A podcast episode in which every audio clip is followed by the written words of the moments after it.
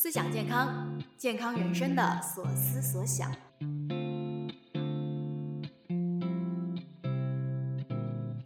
这里是 Health Crew 营养师团出品的思想健康，我们会展开说说各种健康话题。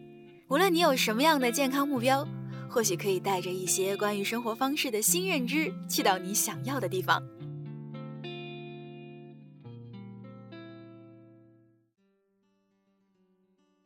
你好啊，我是 QT。前段时间呢，有一个用户咨询，是关于自家老人吃的比较咸，然后担心血压问题的。儿子呢，准备给他们减盐，花了不少的力气啊，发现老人家这么多年习惯的口味呢，其实很难一下子淡下来。他让我呢给他支个招，呃，我就跟他说呢，在确认肾功能没问题的情况下呢，用上低钠盐。这样的话呢，炒菜的盐量不减，钠的摄入量呢也能减下来。好，今天我们就来聊一聊低盐饮食。我们先来做个小测试啊，看看你的直觉怎么样。下面哪一种食物的含钠量是更高的？A. 一份餐厅牛肉，B. 一份熟食烤鸡，C. 一份麦当劳的大薯，D. 一份薯片。哎，第一名呢其实是烤鸡。你知道啊，在肉里加盐可以吸水，让产品增加，嗯，大概百分之二十左右的重量。那等于说是花一点点的成本，增加了百分之二十的利润。而且呢，即使加了盐水，也可以说食物是纯天然的，没有添加的，对不对？第二名呢是薯片。我们大家都知道啊，吃盐会口渴，对吧？你看，酒吧里面都会放这种免费的小食，你吃了以后呢，更加有可能去消费更多的酒水。所以呢，你会发现不少品牌的可乐和薯片是同属于一个集团的，那两个零食的消费场景是叠加在一起的。我知道，如果你关注健康的话，一定了解过低盐饮食和高血压的关系。那全世界呢，大概有十亿的高血压患者，其中啊，有四分之一是在中国。那全球头号的死亡风险就是高血压，在全世界范围内呢，高血压每年造成九百万人死亡，而且基本上都是急性的心血管事件。那我们先来花一点时间来简单的说一说什么是血压，好不好？我们知道啊，心脏就像是一个血液泵，那动脉呢将血液从心脏输送到身体的各个部位。那当心脏泵送血液的时候呢，血液会对动脉壁施加压力，这个就是血压。那如果我们用简单的一句话来说的话呢，血压是血液对动脉壁施加的那个压力。那当我们测血压的时候，通常会有两个数字，对吧？第一个数字呢被叫做收缩压，也是我们平时说的高压，它其实就是用来测量心脏跳动时动脉中的压力的。那第二个数字呢，叫舒张压，也就是我们说的低压。那它用来测量的就是心脏在两次跳动之间啊休息的时候动脉中的压力。那什么样的情况下血压会变高呢？在过去啊，很多人包括医生都认为高血压就像皱纹或者是白头发一样，哎，是一个年龄增长的一个必然的结果。啊，甚至是有这样的公式啊，认为说啊，一百加上年龄就是人正常的收缩压，就是那个高压。比方说，二十岁的时候收缩压就是一百加二十等于一百二，四十岁就是对应一百四十的高压，八十岁就对应一百八。那现在我们当然知道这样的说法呢是不合适的，因为有的人可以血压一辈子都保持在哎低标准的范围之内。像是亚马逊的印第安人，还有肯尼亚当地人，他们的烹饪用盐和加工食品吃的是非常少的。那反过来，植物性食物和天然食物吃的很多，所以呢，一辈子的血压数值都和他们青少年的时候是差不多的。哎，高血压似乎可以说是一种选择的结果，对吧？所以我们就去反思了，为什么说最近这几十年高血压的人群越来越多呢？那除了单纯的遗传性疾病之外，啊，我知道大部分的病对个人来说，嗯，你会听到都是啊先天基因加上后天环境的一个共同的作用。那高血压也不例外，是这个样子的。但是呢，如果从全人类、全社会这个视角去看的话呢，我们会发现这样一个事实：其实现在人类的遗传构成是旧石器时代祖先的百分之九十九点九，也就是说基本上是没有变的。但是呢，我们的营养、维生素还有矿物质的摄入量呢，却大不相同。那我找到了一些文献的数据，其实啊，帮助我们去啊了解到这些啊所谓的进化性的饮食变化。我们可以一起来听一听。比方说，在旧石器时代，钠摄入是非常非常少的，钾摄入是现在的几十倍，膳食纤维呢也是现在的几十倍。那么钠钾比会比现在更低。而不饱和脂肪酸和饱和脂肪酸之比是更高的，也就是说，旧石器时代的人不饱和脂肪酸吃的更多，而饱和脂肪呢吃的更少。这些营养素跟营养素指标其实都是在基础研究还有人群研究当中发现和血压变化密切相关的，其中钠是高血压重要的危险因素。这个认知其实，在我们国家两千六百年前《黄帝内经》当中呢，就是有记载的。比如说，呃，贤者脉咸也，多食咸则脉凝气而变色。这个都是我们古代医者的一个智慧观察和经验总结。那你会发现，我们的前辈啊，因为科学技术的限制，其实是没有办法把握微观世界的，但是他们对宏观世界的把握是准确到位的。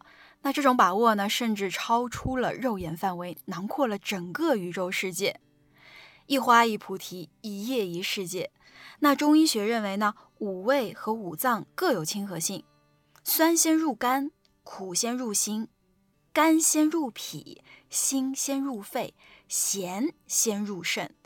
那现代医学告诉我们，高血压肾病是高血压患者很棘手的并发症。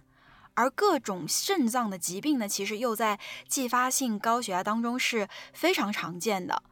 那我们现在比较容易理解的啊，最直观的一个机制是说，因为渗透压的这个关系，如果血液当中的钠含量升高的话，就会啊吸引并且保持更多的水分在血管里头。那么这样的话呢，血容量就会增加，那心脏必须更加努力的去泵血。啊，去增加动脉压力，当然实际的机制会更加复杂啊，比方说啊，像是导致血管平滑肌的收缩增强啊这些。但是总而言之呢，血压、吃盐和肾脏的关系，在两种医学体系当中都是被着重去点名的。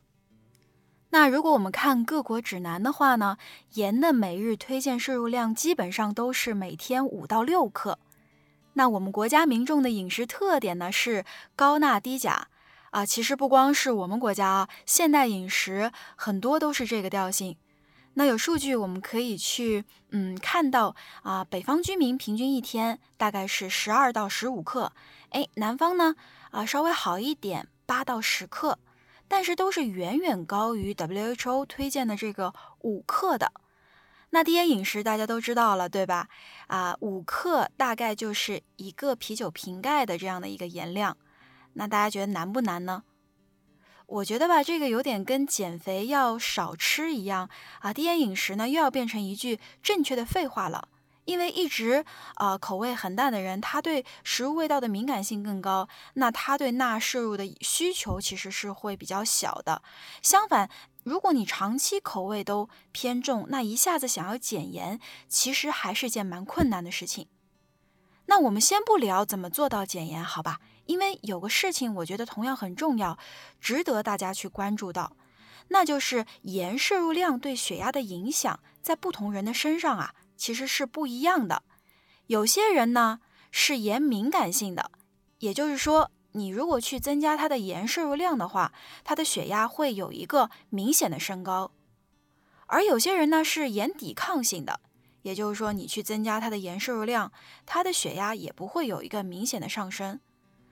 那我们国家一般人群呢，哎，据统计学的数据告诉我们，盐敏感性的人大概占到二到四成。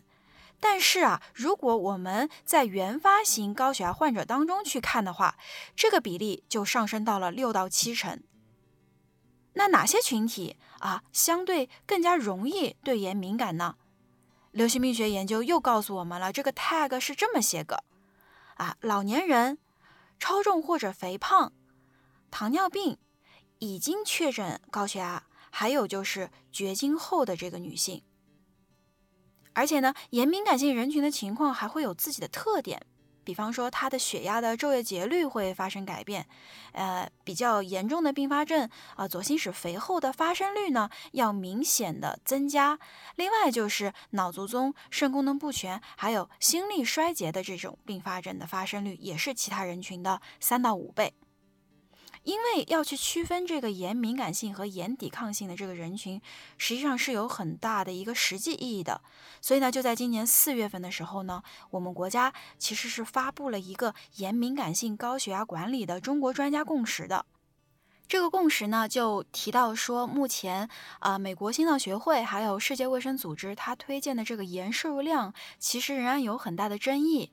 因为呢，近二十年的国内外人群干预研究显示，食盐的摄入量其实是很难达标的，就是达到那个五克每天。尤其是对于那些基础摄盐量在十克以下的人群，其实强行减盐是非常难坚持的。比方说，在英国有一个叫做啊全民减盐的这样一个项目，它做了多少年呢？二十年，二十年的努力啊，那全民的食物当中盐的含量呢减少了百分之二十，但是人均的这个摄盐量呢，仅仅从啊每天九克减到了每天八克。我们国家也有类似的这个试验啊，山东部分人群的这个检验试验，一共是做了五年的随访观察，哎，表明说人均的摄盐量从最开始的每天十三克减到了每天十克，然后就没有然后了。那这个专家共识就建议说，在遵循 WHO 推荐值的前提下呢，减盐应该啊去重点聚焦在那些摄盐量大于每天十二克的人群，然后呢，我们再通过不断的实践来建立一个符合我们中国人的盐摄入量达标值。那我们平时应该怎么做呢？首先，第一条就是使用低钠盐。我们知道不同的这个产品，它的配比可能会不太一样。在中国，我们做过一个代用盐的研究，它里头用到的低钠盐的配比呢，就是百分之六十五的氯化钠，百分之二十五的氯化钾，还有百分之十的硫酸镁。那在不同的研究当中，啊，不同的数据都提示这个低钠盐可以改善血压，降低心血管事件的发生率，适用于绝大部分人，除外肾功能不全的人群。第二个就是盐敏感性的人群，尤其要注意烹饪用盐。我们知道，在美国，四分之三的钠摄入量都来自于加工食品，但中国人的情况是非常不一样的。中国居民盐摄入的来源分析显示呢，烹饪用盐的占比接近百分之八十。也就是说，不管你是自家做饭还是外卖，炒菜放的盐最有可能是你钠摄入的一个大头。第三条是天然食物优先，多吃新鲜的蔬果。我们说这个，我们人体的细胞里面的钾多，细胞外呢钠比较多。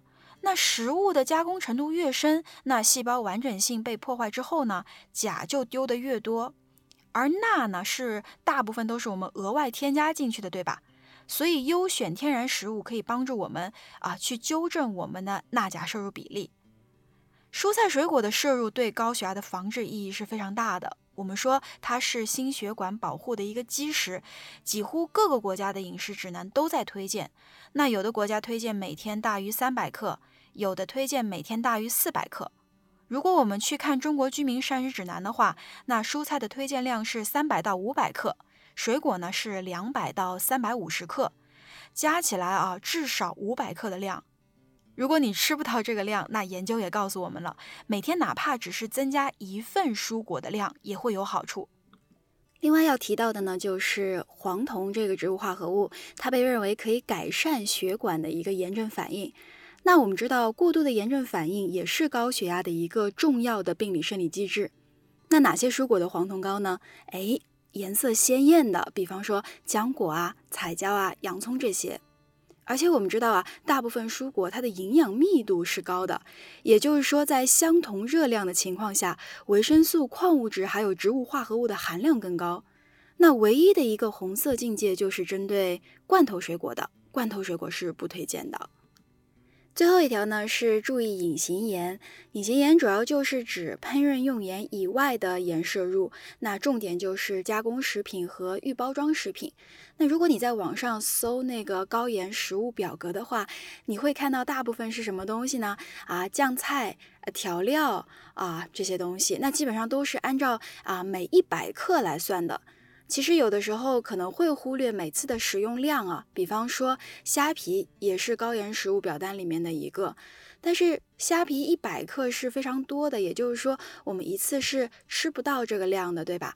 所以说呢，看营养成分表上的钠量，还是得按照自己或者是一家人一顿的食用量来估算一下。那如果你想要去看看高血压防治的饮食模式的话呢，我们可以重点关注地中海饮食和 DASH 饮食模式。那地中海饮食呢，我们前面有一期有专门介绍过，我把链接呢也放在了 Show Notes 里面，大家有兴趣呢可以听听看。关于食谱的话呢，如果啊你搜索低盐食谱，你会发现很多健康博主都会使用各种各样的天然食材和香料来取代盐，对吧？一方面呢，就是变得更加的健康；另外一方面，还增加了菜品的一个味觉层次啊。有一句话就被说的很多啊，说叫做吃的健康但不无聊。那你会经常看到哪些调味料呢？比方说胡椒啊，嗯，葱、蒜、西红柿，对吧？甜椒、罗勒、欧芹啊，百里香、芹菜啊，青柠、辣椒粉、迷迭香、咖喱、姜黄、香菜，还有柠檬这些。那有些呢，我们中国厨房里面很常见，但有一些呢，我们其实非常少用。啊，大家试过这些东西吗？有没有你觉得比较厉害的这个组合？欢迎你留言介绍给大家。那总体来说呢，我觉得这些盐的替代物都会有很好的健康收益。那植物化合物的摄入会更多，钠摄入更少，就一箭双雕。只是说在口味上，我们可能需要更加的 open 一些，然后呢，给自己尝试和习惯的机会。那对于老人来说呢，可能有些太过新颖的口味，实在是接受无能的话呢，那 QT 就觉得低钠盐会是一个啊非常实际的选择。在使用之前呢，记得和医生去确认自己的肾功能情况，因为肾功能不全的患者呢是慎用低钠盐的。好，今天的这一期呢就到这里了，我是 QT，期待在评论区看到你的想法。另外，在单集详情页面有我给到你的 take home message。后面呢，我也会陆续邀请到一些不同健康专业的朋友，给大家带来更加多元的内容。欢迎你订阅思想健康，推荐给家人和朋友，让他们知道你现在正在想着他们。我们下一期见哦。